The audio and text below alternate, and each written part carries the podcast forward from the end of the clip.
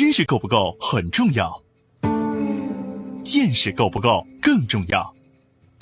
在知识爆炸的全球化时代，用见识导航，将知识转化为创造的力量。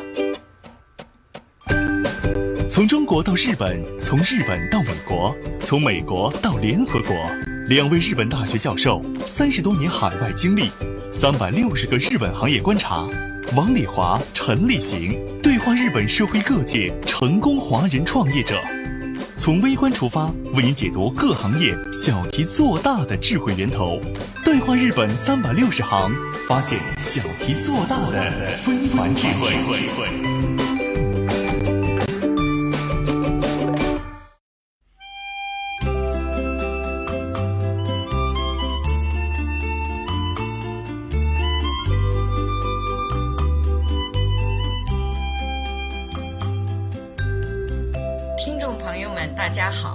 是王丽华，欢迎您收听本期《对话日本三百六十行》，发现小题做大的非凡智慧。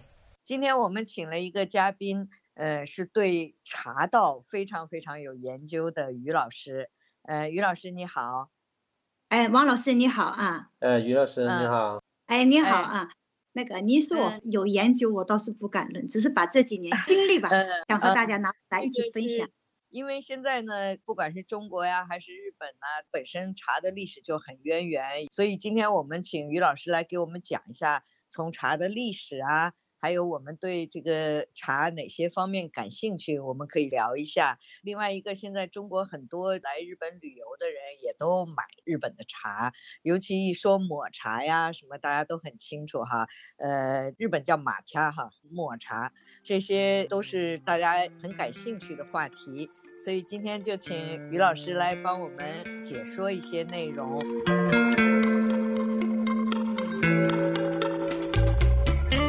日本的抹茶道是怎么形成的？和中国茶道又有哪些不同？日本茶道分为哪几个流派？如何成为一名日本茶道师？日本茶道门派修行制度有哪些？日本茶道严格的修行制度与门派传承。在当代又能带给我们什么样的文化与哲科启示？敬请收听本期《对话日本三百六十行》，日本茶道抹茶的由来与门派修行制度。老师，你先介绍一下你自己。好，我是瑜伽，是一名。中国茶艺的高级茶艺师，在日本，我学习的是日本表千家流派的那个抹茶道，而现在我处于的就是表千家给予学员的呃那个证书吧。我现在是第三段，因为表千家它有七段，我是第三段，叫唐物的职称吧。唐是唐代的唐，物是物品的物，叫唐物啊，唐物，唐物这个职称。就是相当于日本称之为讲师的级别，呃，日本茶道因为它有很多流派啊，呃，有煎茶道，也有抹茶道。抹茶道里呢又分有什么表千家呀、里千家呀、武者小路千家呀，还有什么江户千家等等等很多流派。日本它那个。大范围意义上来说呢，这个茶道指的就是抹茶，就是抹茶道啊。我们也都知道，就是日本的茶道，它一开始就是留留学的商人从中国带回来的。就是说，我们在去中国学习中国文化和那个佛经的同时，也带回了咱中国的茶道的这个文化。所以呢，那个日本的茶道是随着中国的茶文化的发展而发展起来的。所以呢，就是在日本的江户时代的。初期，日本是以抹茶道为主，当时的保存茶的技术是很有限的，就茶叶采集下来的话，要想保存一年的话，它是比较不容易的。包括中国也是，那怎么办呢？就是把茶呢，就是蒸完之后给它做成形状，做成一个茶饼，就像咱中国现在的那个普洱茶一样，做成茶饼。哎，对，做成茶饼，喝的时候怎么办呢？就是把干燥的茶呀拿出来，用火烘焙一下，然后给它变小，然后用石臼啊给它磨碎，这样来喝。当时我们中国的喝茶方式是这个样子，然后这种喝茶的方式就直接就是被日本人带回来，就是宋代的点茶变成日本的抹茶。就那个煎茶是什么呢？到了中国的明代之后呢，咱中国的明代的开国皇帝我们都知道叫朱元璋，是不是？嗯。这个朱元璋这个他是一个农民。他是一个白丁啊，他是这种空拳打出来这个天下，这种空拳打出来 天下的人呢，他就觉得就是宋代点茶流传下来的那种东西太繁琐了，做成的这种一团一团的茶，这又不新鲜又不好喝。他说我们就废团，咱中国以前的茶叫团茶，一团一团的嘛，废团。用散，用散是么？用散茶，就是我们现在所说的新鲜的茶叶，就是当年采下的一片一片那个茶叶。等到了明代之后，朱元璋就开启那个说，我们这个团茶不用了，我们现在只用散茶。你既然喝散茶了，那你所用的茶的用具是不是也就变了？嗯啊，所以就是说，我们有了茶杯，有了茶壶，啊，用茶壶。泡水，然后倒在杯里分给大家来喝，这就是日本的煎茶道的流派的做法，就是茶壶茶杯。而抹茶道它是什么呢？用一个大茶碗，把磨好的茶沫放在茶碗里，用茶筅来打出沫，送给大家。茶筅就是那个小刷子，对吧？哎，对，小竹刷子。你想，我们变成散茶之后，我们好多道具都省了，只要一个小炉子，一个小茶壶。几只杯子，我们这个茶就可以喝到嘴里，是不是？嗯。可是马茶，马茶它所用的道具就多了。首先，它得有炉子，是不是？有炉子之后，你还有那个装水的壶，嗯，还有烧水的壶，然后还得有茶碗，你还有一个装抹茶的那个茶叶罐，然后还有个茶碗，还得有一个拿抹茶的小茶勺。然后还有一个盛水的那个，咱中国叫小水瓢，都是竹制的，所以它这个东西就一大套的东西就很多。所以就是说，日本到了江户，到了明治时代之后，监察到就是慢慢的被就是日本人所接受，因为它方便便捷啊，然后茶叶又是在最新鲜的状态可以喝到，所以就是说，慢慢的抹茶道的人口变得越来越少。等了明治啊。大正时代的时候，日本的监察道的人口就越来越多，它就是这样的一个比例。所以说，马茶道是代表日本的茶道的一个非常传统古老的文化，而监察道呢，只是一个新兴力量，啊，是满足当时的生活和时代的变化而改变的一种喝茶方式。那一般情况下说茶道都是抹茶道，那煎茶道也有像你们这样的流派呀，还有各种各样的活动啊，各种级别啊，有吗？啊，有那个煎茶道也有，在中国中国最有名的叫小笠原茶道，这是非常有名的啊，小笠原啊，还有松风啊，这种茶道也很好。实际日本的监察道它比较杂乱，没有一个像那个日本的抹茶道一样，它非常系统的一个规章和制度。监察道呢，它种类很多，哦，人也很多，但它不是非常明确的。它也就是说马茶道的一个延伸，更加方便适应时代喝茶的一个方式。抹茶道叫什么？日本叫伊沙，这个字翻译过来就是吃茶的意思。嗯，然后那个，哎，对，吃茶。而煎茶道就喝茶。啊，所以它这个完全概念是不一样的。单纯的煎茶道就作为一种饮品，而吃茶道的话，我们吃是很讲究的，所以要讲究各种各样的环境啊，那个做法。然后吃茶的时候，它需要什么样的道具的配备啊，什么样的流程？它这个是很大的一套。而饮茶呢，我们只要放在水里喝就是了，就像我们喝茶、品茶、吃茶，它这个概念是不一样。茶具呢，它就延续了咱中国明代后期的一些茶具，像小茶杯呀、小茶壶啊等等，这，有点像咱中国现代的那茶艺那种感觉，嗯，和那个是大同小异，只是在榻榻米上进行我们的一种表演。而抹茶道就是在一个极小的空间，有一壶一炉一茶杯，一客一主，一个客人一个主人，它是一个这样的一个概念。而煎茶道，他就说很多人共同来分享。你想，我们一个小茶杯只能放几十毫升的水，那它不可能是一个对一个的去喝。像我们中国的茶具，几乎就是一壶两个茶杯、四个茶杯、六个茶杯、八个茶杯的，是一套茶具，是不是？而日本茶那个抹茶呢，它就是一碗一个碗，嗯，一个碗大家来共同享用，打出一杯茶。我们三个人环着喝的，这就是日本抹茶道的喝法，叫浓茶。抹茶道呢，浓茶指的是什么？不是说这个东西很浓啊，它不是这个意思，就是说呢，一个茶杯里我们放几勺茶之后，这一个碗它基本规定是三个人，三个人轮着喝。哦，是这样一个概念。然后日本还有一种喝法，它叫淡茶，就是我们说的薄茶。这个薄茶是什么呢？就是一碗茶一个人喝，这叫淡茶啊，就是浓淡的淡。三个人用一个碗喝的叫浓茶。它这个喝茶的那个人数，包括抹茶的量，它都是不一样的。所以这就是和煎茶道最大的区别。我们有可能就是两三个人一组。但是煎茶道呢，至少要在四到五个人以上。日本喜欢的数字就是三五七，所以呢，客人日本中国是反的哈，中国是双数，日本是单数。我中国是双数，日本是单数，所以日本监察的客人呢，基本是三个人、七个人、五个人，他是这个单数往上走，不会说两个人、四个人、六个人，因为日本的。二四和六，这个有很多它在发音上啊，是日本人比较忌讳的，所以日本只是单数是吉祥数字，双数日本人是不认可，他就觉得这个数字不吉利，是这个意思的，嗯。哦。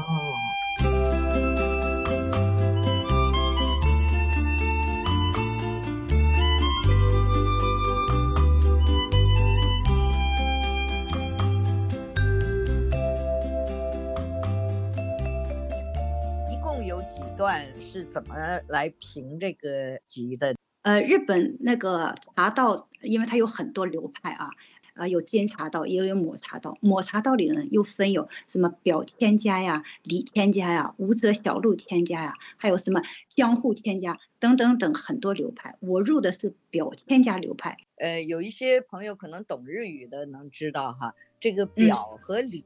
其实用中文翻译过来的时候，应该是正面和反面的意思哈。哎，对，正面和反面。这个正面和反面它是什么意思呢？抹茶道的创始人千利休，千利休在他的孙子千宗旦的时候，家庭分家了。在他孙子之前呢，大家都一个大院里住的啊。我是朝着正面的马路，所以我是叫正。然后李谦家呢，就像咱中国似的，高宅大院有一个正门。还有一个偏门后门，后门哎是这个意思。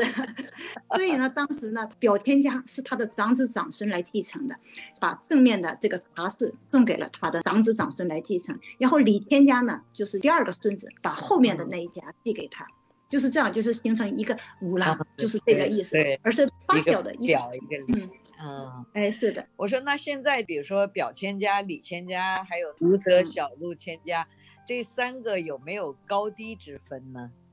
如果要是说高低之分呢，它是没有的，它只有就是针对客户群有比较明确的一个规定。表千家它作为继承一个大统，作为一个本家，他所接触的客户呢，就是说身份比较高贵，针对呃一些皇亲宗室啊，或是日本当时的一些贵族啊来服务。李千家呢，他就是作为一个文化界。教育界还有经济界、商业界的人士，中产阶级。等武者小路千家呢，呃，作为立秀的孙子千宗旦，他当时想完全脱离官场，啊，脱离那个世事，想把茶道从以前服务贵族阶级想独立出来的时候，他给自己起了一个安名叫官修安，就是说，就是我不做官了，以后这个政治我不问了，所以我把那个叫官修安。不问政治，但是呢，他是为什么服务的？为武士服务的。为什么为武士服务？因为以前日本是战祸连绵的那个时代，就是为了这些武士啊，他们在杀戮或是战争中所受到心理伤害，想逃避这个战争的阴影的时候，就到茶室里来喝茶，给自己一个进行一个修行。安慰自己心灵的一个场所，提供给他们，所以叫无责小路千家。说的服务的对象不同，他没有高低之分，只有服务的对象不同，啊，只是这样。是这样。表千家流派呢，它都是有呃年龄啊、修行的时间的规定。首先，你进入表千家拿到这个许可证之前呢，首先有一个入门仪式。那个入门之前，你所学的那种基础的知识。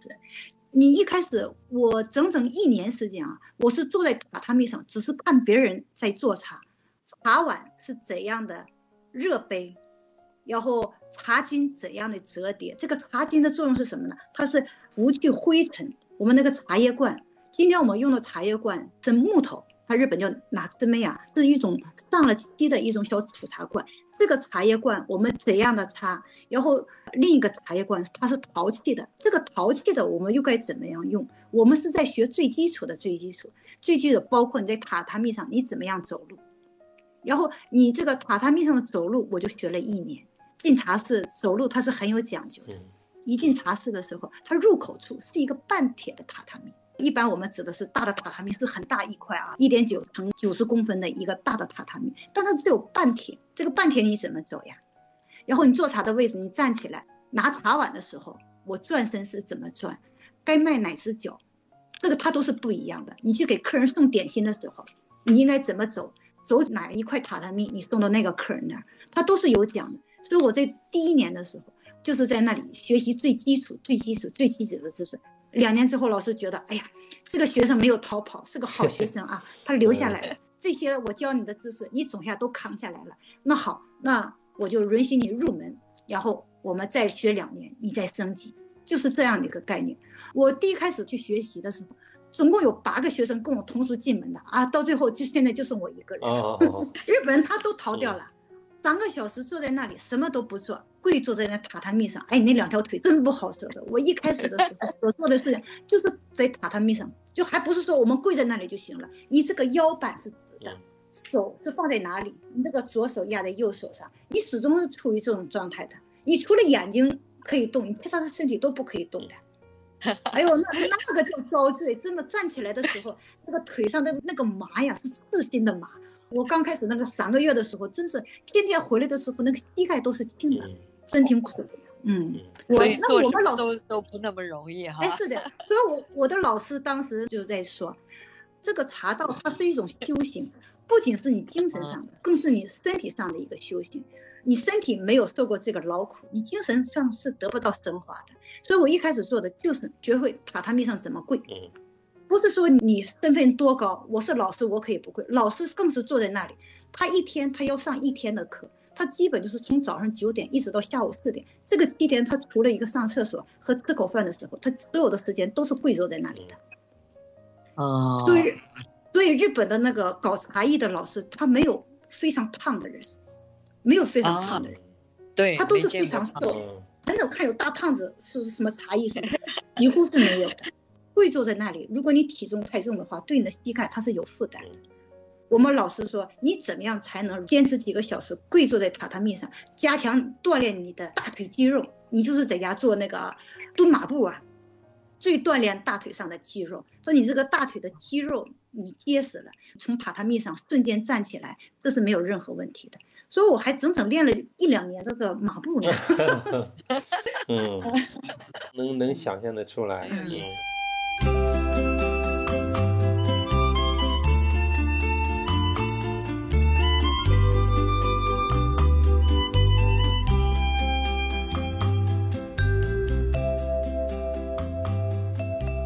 从入门之后呢，然后再拿到第一段的叫习事，习事是学习的习，事情的事。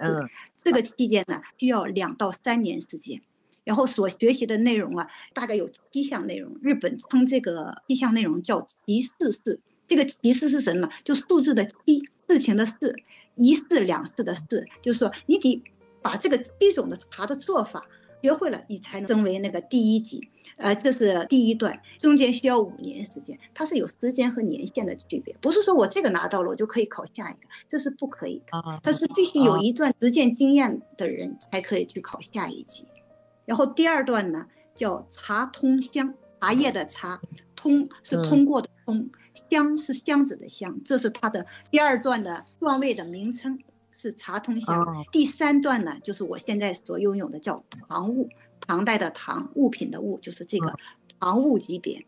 唐物之上呢，第四段呢叫台天目，抬头的抬就是台上的台，天呃天空的天，目就是我们眼睛这个目啊。台天目，台天目啊，那这就是第四集了哈。哎，第四集，然后到第五段叫盆点，呃，脸盆的盆，点是一点两点的点，叫盆点。盆点哦，就是我现在是常务，我是讲师，而，到了这个盆点这个级别呢，就是可以升级为教授。有权利给下边的学员颁发证书，到某个区域去演讲啊，去指导，叫盆点。盆点呢，它有一个非常严格的一个规定，就是你年龄啊不满五十岁的话，你是当不了这个盆点，就是成不了教授。啊，不管你之前你从幼儿园开始啊，从小学开始啊，你学了多少年，但是你必须到五十岁，你才可以成为教授。这个规定是非常严格，而且已经持续了大概三四百年，规章制度没有任何改变的。学了五十年的东西，你才可以去教授给他人。所以就是对茶道茶人的培养，这个茶艺师的素养的要求，它是非常高的。那盆点之后呢，第六段叫乱世，慌乱的乱。世呢，就是装饰的饰，乱世啊，就是把好多东西拿过来，好多像我们做一场茶席的话，他又拿好多东西，在这么庞大和混乱的状态下，你要选择根据今天茶席的状况，就是你选择最得意啊，就是最适合这情况下的一个拿道具的选择，所以叫乱世。那学到这种情况下，你要十年的时光，那你就六十岁了，是不是？到他这个第七段，就也就是最高级别的时候，叫真台子，真是天真的真，哎，还是一台两台的台，子就是儿子的子，嗯，这个真台子，那就是最高级别了哈。啊，最高级别，像乱世和真台子这两个级别的人呢，就是由我们这个流派的最高级的家园。家园是什么？就是家庭的家，一元两的元。这个家园呢，日本称为以爷猫都，爷猫都是什么呢？就相当于咱中国的任何一个派的一个掌门人，呃，最厉害的了。哎，对，我是掌门人，由我来亲自教授给他们。那有可能我们的掌门人都已经六七十岁了，再教一个五六十岁的人，反正都是老人教老人了，这都最高级别。所以在日本的茶道人口中啊，这个。年龄，你级别越高，你的年龄越大。就是说，二十几岁、三十几岁的人，你说我是盆点，我是乱世，你肯定说这个人他就是假的。他他他肯定 他造假派，他他对日本的历史他是没有研究的。去体验茶或是什么的时候，会是很有很多年轻的人在点茶，那些都是门徒，都是名徒，免费的为我们这些老师们去服务的人。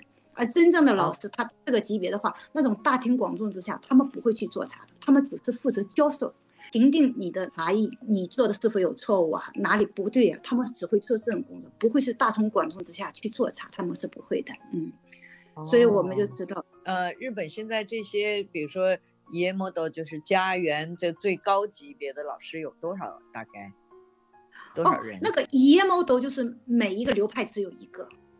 每一个流派只有一个，只有一个宗师哦，只有一个。假如我是，哎，对，那个假如我是表亲家的，那我们的掌门人就像您说的是宗师，宗师就这个野魔斗，他只有一人。然后等他去世了之后，他再在他下一代的那个要接班那个儿子中，而且这个子线他这个野魔斗只限男生，没有女生，这个只传男不传女，传男不传女，野蛮都是是男的。你看现在我们很多就是日本的茶道，好像女人特别多，是不是？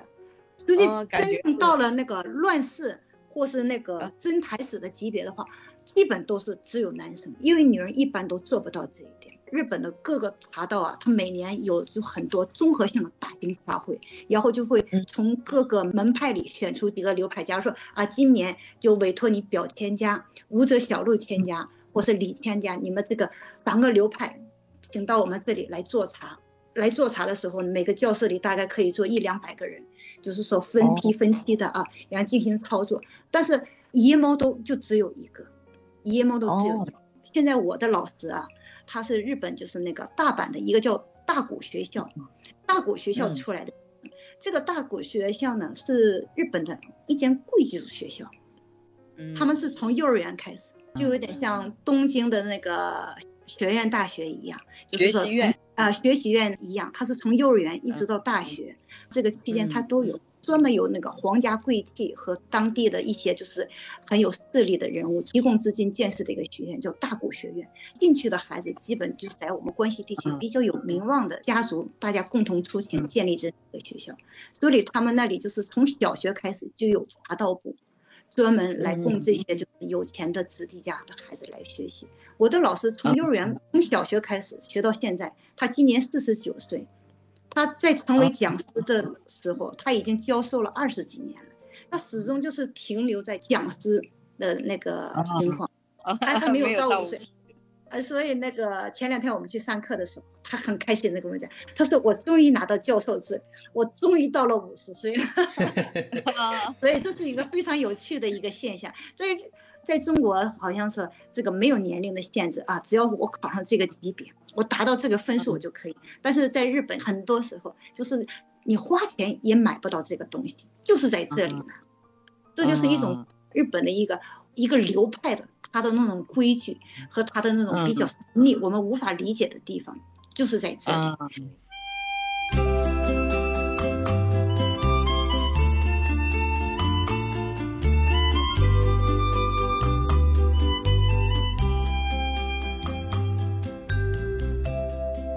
刚才说的，等到乱世和真台子。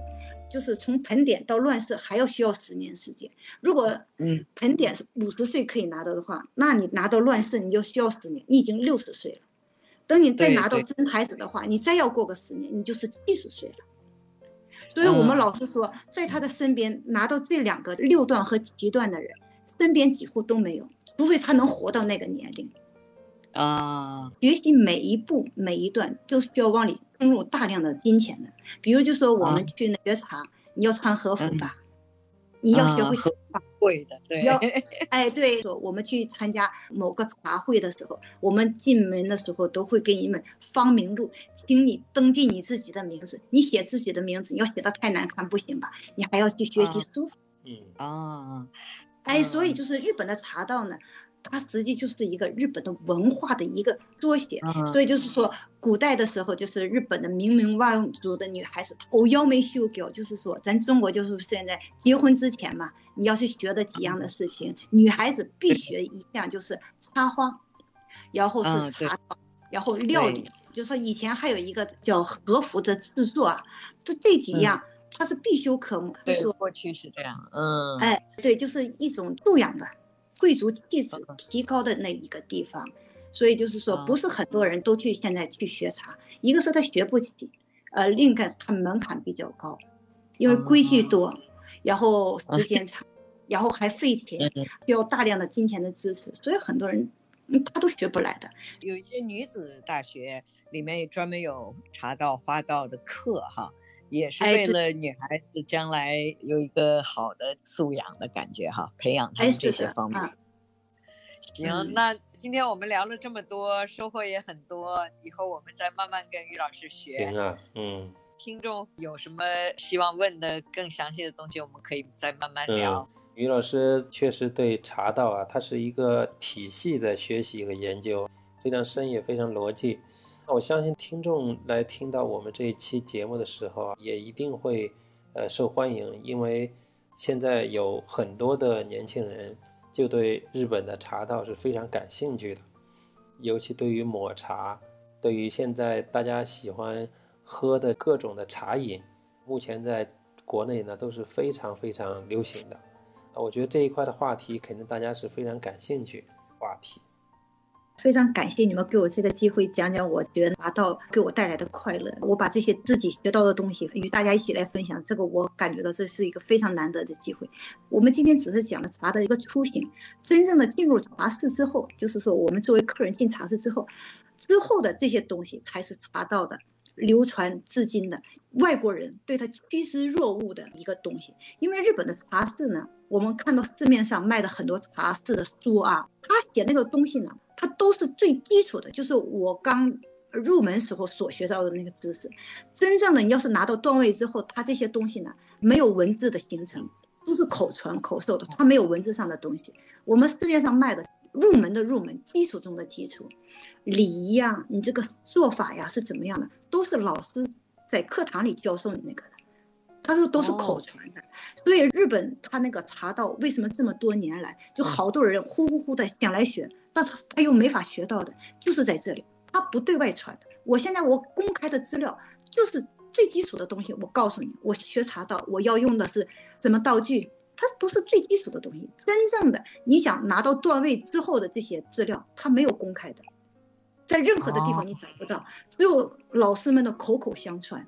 我们到第六段的乱世和第七段的真台子的时候，至今为止，连那些教授他们都不知道这个东西究竟应该怎么做，因为我们没有文字上的那个传授，只有到这个级别由这个人亲自传授给他，而且他不能形成文字发给他的家人或是其他人，这是完全不允许的。一旦被发现，他所有的资格将被全会取消的。哦哦，所以日本的这个流派，他对自己的文化知识的保存和保密性，他是做的非常非常棒。日本的那个茶艺师那个证啊，不像我们中国似的啊，就是哪里给你颁发一个茶艺证，就是上面那个红头文件盖个大章发给你，是不是？日本的不是这个样子的，日本它就是由啊野猫豆啊，就是我们的那个掌门人，他用日本的宣纸，就是日本的和纸，写上我的姓名。